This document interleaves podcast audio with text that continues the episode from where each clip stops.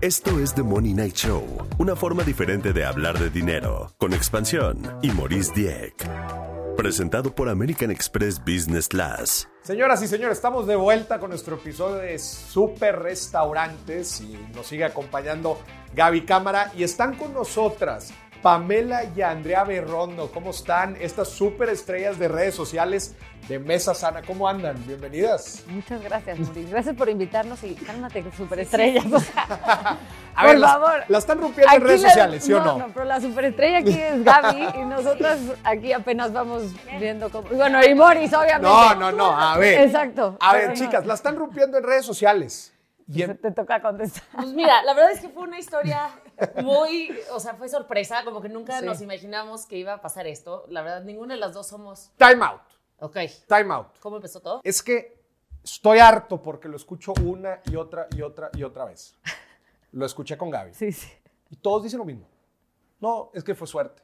Es que decidí hacer esto. Es que decidí hacer lo otro. No, vamos a rascarle ahí. O sea, entonces, entonces todo es suerte. Sí, entonces todo es suerte. Y a ver, Hay un chambal detrás que no se ve. Pero yo creo que es una mezcla, es una fórmula entre suerte, trabajo, momento correcto y, y, y, lanzarte. Y lanzarte y hacerlo. Total, sí, o sea, decir ya. Sí, yo estoy totalmente de acuerdo. Una cosa que, que tenemos que ser, creo yo, muy conscientes es de esos pequeños momentos de que se está presentando algo y que tenemos que tener el coraje muchas veces de decir, ¿sabes que me voy por aquí? Porque igual y tú le pudiste haber dicho a tu ex, no, pues un restaurante, pero pues yo mejor me voy a dedicar a la cátedra. Ustedes pudieron haber visto la pandemia y haber dicho, no, pues este, ahorita hablar de comida.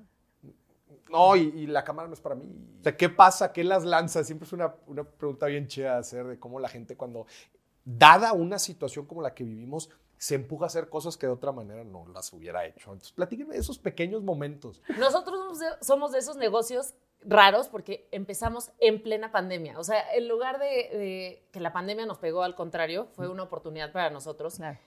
No lo pensamos de esa manera, no lo planeamos, pero simplemente fue hazlo. Cuando ella estudia nutrición funcional en San Francisco, se lanza de blogger de nutrición, que claro que nosotros era como, ay, Pamela, ¿qué está haciendo? ¿Ya, ¿Qué se cree? Y empieza a tener mucho éxito. Siempre nos pasa a todos, ¿eh? Toda la gente que empieza en redes sociales empieza los primeros, pero nadie te cree hasta que se hace. No, el primero es como de que, a ver qué va a subir y luego dices, oye, no, le agarras un respeto porque ya empiezas a ver que, sube buen contenido y lo, que tú quieras. Pero como que dije, bueno, ok, si voy a subir algo, y esto también lo traemos aquí de mi papá, si voy a subir algo, pues tiene que ser el contenido que aporte valor. o sea, no voy a ser influencer y esto con todo respeto a todo mundo, pero si voy a subir algo, pues tengo que aportar algo, no solamente a mí, así, no nada. Y, y, entonces empezó a subir esto y, dije, ok, bueno, ¿cuál es la manera que voy a empezar sin yo exponerme tanto? Pues subiendo recetas. La manera que yo las hacía. Yo no soy chef. Yo no tengo, o sea, yo cocino como cocina la mayoría de las personas. Y me preguntaban y me decían, oye, pero es que no me quedó esto, ¿qué hago? Entonces le hablaba a Andrea, que Andrea que sí es chef. ¿qué les contesto? ¿Qué les digo? ¿Por qué no les quedó? No sé qué. Y entonces, así empieza un poco. La verdad es que siempre hemos compartido un gusto por todo lo que es comida, nutrición. O sea, tenemos muchos gustos en común. Y siempre dijimos, hay que hacer algo eventualmente en algún momento. Entonces viene 2020, enero, y de año nuevo, bueno, ¿por qué no hacemos un recetario este año? Ahora le va. Le digo yo así, ya, ya tengo Andrea, tiempo. tú sí estudiaste, chef. Sí, te digo que las, o sea, Pamela Finanzas, yo Ingeniería Industrial, y luego ya perseguimos Finanzas e Ingeniería Industrial, bienvenidas a la cocina. Pero que, o no, que le sirvió muchísimo. Muchi ah, no. No me arrepiento, lo Nunca, yo tampoco me arrepiento porque todos los negocios, en todos los negocios se habla de números. Números es dinero. Entonces, si no sabes manejar números, no sabes manejar dinero. Y eh, para nosotros es la base de, de lo que sea, aunque seas o sea, el negocio que quieras. Llega la pandemia, me dice Andrea, vamos a hacer un recetario juntas. Ok, va, el peor momento de nuestras vidas de las dos, o sea, porque yo ahí ya estaba embarazada, tú con tres hijos y, la incertidumbre de la pandemia, nadie sabíamos ni qué era, ni por qué, ni nada. Justo cae la pandemia, yo me voy a Acapulco y en Acapulco pasa un poco lo que decía Gaby, como que en la playa cocinas más rico, o, por lo menos yo tenía más tiempo de cocinar, y yo le mandaba fotos a Pamela de, esta para el recetario, esta para el recetario, y las empezó a subir en su cuenta, y me acuerdo que un día le dije, oye, mínimo, dame crédito, no seas mala onda. y me dice, y me dices, pues que no te gusta salir en la cámara, abre una cuenta. Y entonces ahí fue cuando dije, va, vamos a abrir una cuenta mejor, pero de puro cocina. Si lo íbamos a subir, teníamos como esa responsabilidad de decir, bueno, mínimo que les quede y que les quede bien. O sea, entonces, ¿cómo le hacemos para comunicarlo? Y, no, no, no, algo importante que fue, fue ir poniendo los pasos, que de ahí ya después mucha gente ya lo hace. Desde cómo te tiene que quedar la salsita, así de espesa o no, picado de qué tamaño, o sea, cada uno de los pasos hecho para que fuera funcional, una cuenta funcional, no solamente bonita, o sea, sí eran fotos buenas, pero tampoco Ajá, eh, súper producidas. no, el chiste es que te sirviera. O sea, vamos a hacer esto práctico para que lo uses. Y de repente empezó a crecer de una manera que no teníamos ni la menor idea que estaba pasando, porque además nunca le metimos ni un peso de publicidad, nunca nada. O sea, era de boca en boca y la verdad, pues eso al final te ayuda más porque es público. De, verdad. Sí, ¿Cuántos seguidores tiene ahorita? como 200 mil, o sea, por ahí. 200 mil seguidores. Sí. Orgánicos, 100%. Orgánicos empezaron en pandemia. Sí. sí. Que Pamela me decía, es que no estás entendiendo lo que está pasando. Yo, yo digo, como no, no estaba tan metida en las redes, me decía, pues veo que están creciendo. Me decía, no, no, está buenísimo, tenemos que cobrar. Y yo, ¿pero cobrar cómo? Porque de ahí viene la siguiente parte. Qué bonito todo esto, pero yo ahora, ¿cómo lo haces negocio? Porque era un hobby.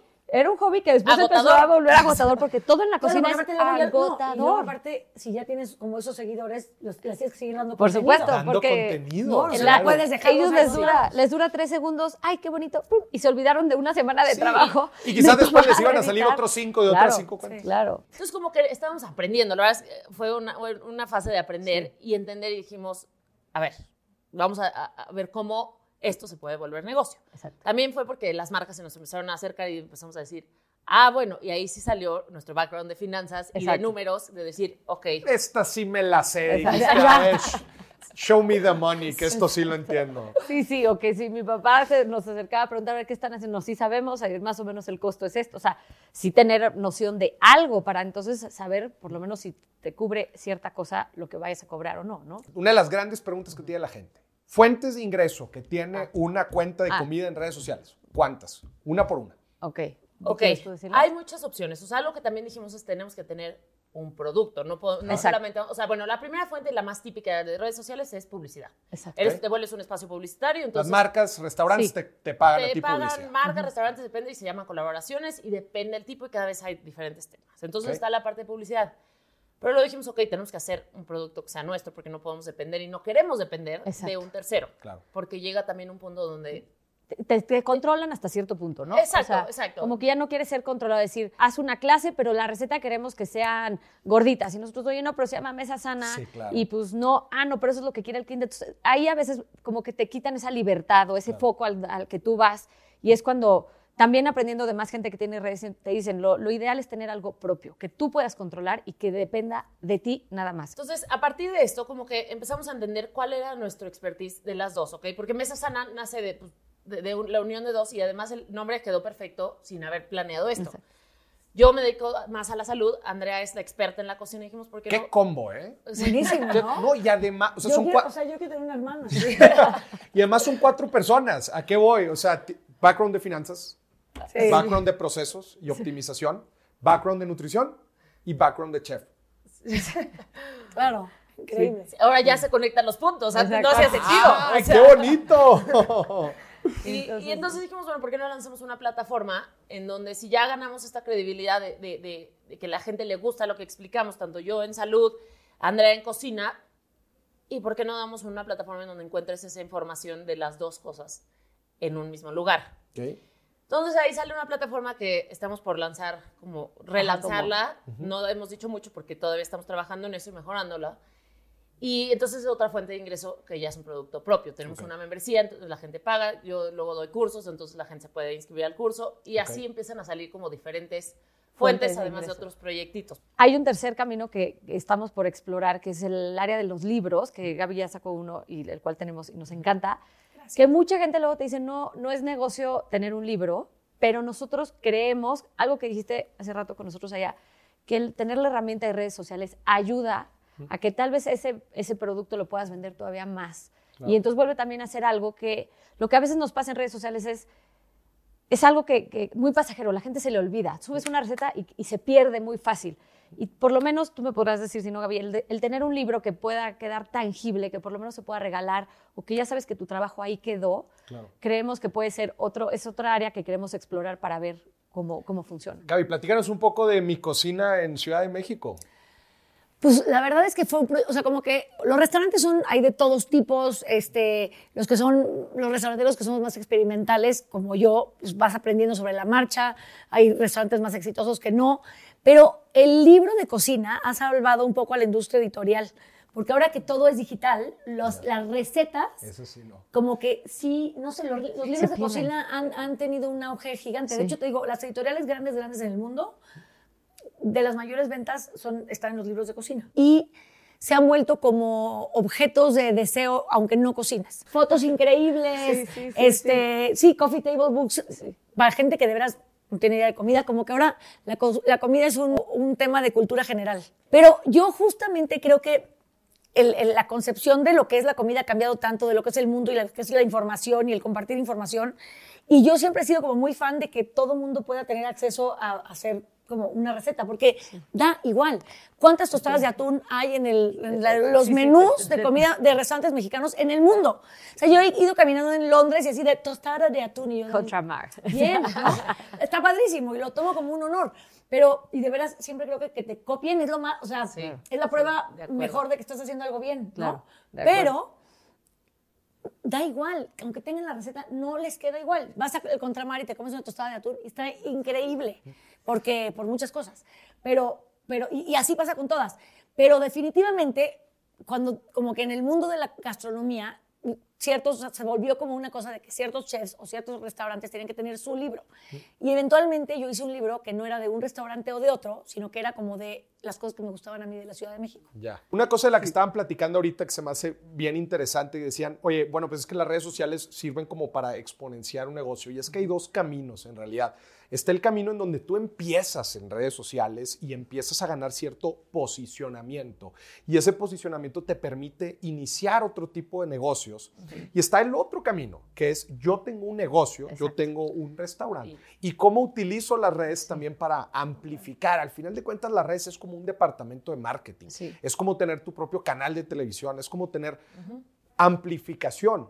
Tú puedes usar la amplificación para lo que quieras. Y, y digo, me llama mucho la atención porque ustedes vienen de un, de un lado para el otro y habéis del, del otro, lado. O sea, que eso es bien interesante. La pandemia cambió la dinámica completa y eso no, no podemos decir que no, ¿no? Y, y hablar de restaurantes entra el tema de las apps de delivery, mm. ¿ok? Que ahora se vuelven pues una herramienta muy práctica tanto para usuarios como para restaurantes eh, para poder vender más. Sin embargo, hay mucha gente especialmente bueno, no, de hecho, restauranteros y, consumidores, que el tema de las apps como que mm, no están del todo de acuerdo, especialmente por las comisiones que te cobran, que pueden ir desde el 20, 30, desde el 20 o 30%. Es un artículo que sacó Expansión. Me gustaría que ustedes me platicaran su punto de vista y sus perspectivas de las apps. A mí no me gustaba pedir comida a domicilio porque siento que nunca la experiencia va a ser la misma. Pero llega un punto donde se vuelve necesario y donde también antes que pedías a domicilio pizza o sushi, ahí te quedabas, o sea, como que no había, no existían tantas opciones. Claro.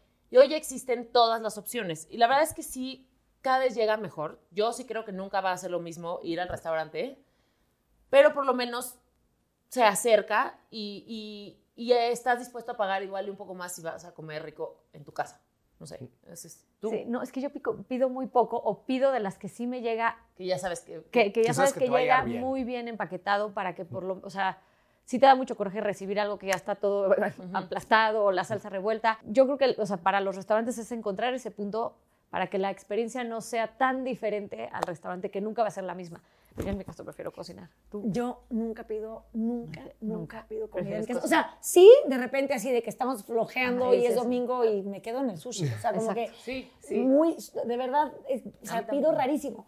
Pero porque a mí me gusta cocinar y porque para mí es mucho más fácil hacer algo en 15 minutos que, esperarme 45 minutos a quién sé qué. Y que llegue frío y... Ahora, la verdad es que en Contramar lo hicimos por una necesidad de... O sea, siempre lo habíamos hecho y a mí no me gusta mandar, no me gustaba mandar comida más que como en ciertas condiciones o con un mesero que te la sirva, con un cocinero, con, como que para mí es muy importante que te la comas bien, como que la experiencia de contramar, que si las tortillas se enfriaron, que sí. Pero en la pandemia de verdad no había más que hacerlo o, Sí, sí, o morir. Sí, sí, morir. Y un punto clave aquí creo también eh, que sucede en todo tipo de negocio, no solamente en los restaurantes, que hay veces confundimos nuestra oferta de valor presencial o física con nuestra oferta de valor digital. Y no siempre es la misma. Claro, son otras cosas. Son otras cosas. Y antes decías, oye, pizza y sushi, pues es lo que se entrega delivery. Oye, pues ¿qué vendes tú? Tacos. Ah, pues delivery. Ah, bueno, pues entrégalos.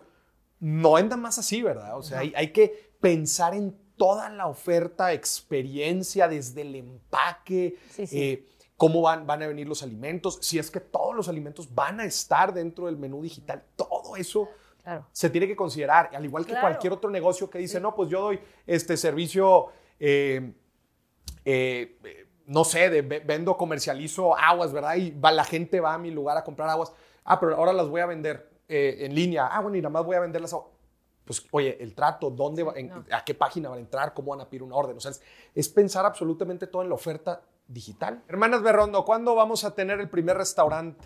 Mesa sana. No, no, yo no, yo nunca, tú. Yo cuando empezamos esto, Andrea dijo, yo nunca voy a volver a vender comida, yo me dedico a enseñar, a, hacerla, pero no la voy a vender. Pero las van a empujar, o sea, el mercado las va a empujar. pero a ver, hay muchos días de, o sea...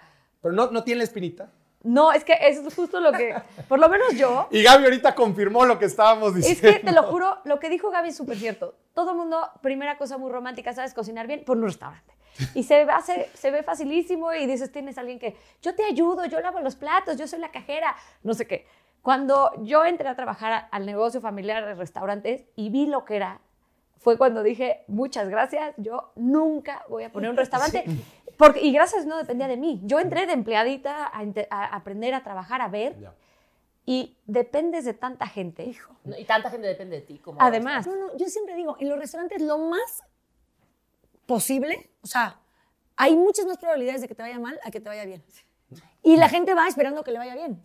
Entonces es como, o sea, es un absurdo. Y tú como dueño dependes del proveedor, del cocinero, de, o sea, de tantas cosas que si una no funciona bien, la experiencia de la persona ya estuvo mal. Entonces yo le decía a Pamela, demos la receta y si a la persona no le sale, es su problema. Yo se las pongo bonitas, les enseño los pasos, pero que yo ya no dependa de, de eso o de, de, estar 24 horas metida en un lugar, porque yo admiro muchísimo a los restauranteros, de verdad, sí creo que es algo de vocación y trabajan como locos, ¿o no? No, totalmente, y lo peor es que para que digan, ¿qué estuvo Ah, sí, sí. sí. o que le pongan sal al platillo. Oh, es que estuvo carísimo, o sea, me lo cambies porque Sí, sí, es, es, yo sí creo que es de vocación. Chicas, qué fregón. La neta, ha sido un gustazo haber platicado con ustedes, pero ahora no nada más vamos a platicar, ahora vamos a jugar y una de ustedes va a tener que cocinar. Para esto nos vamos a la siguiente sección. Si quieres ver esta dinámica, entra al canal de YouTube de Expansión y disfruta del contenido exclusivo. The Money Night Show, una producción de Grupo Expansión y Maurice Dieck, presentada por American Express Business Class.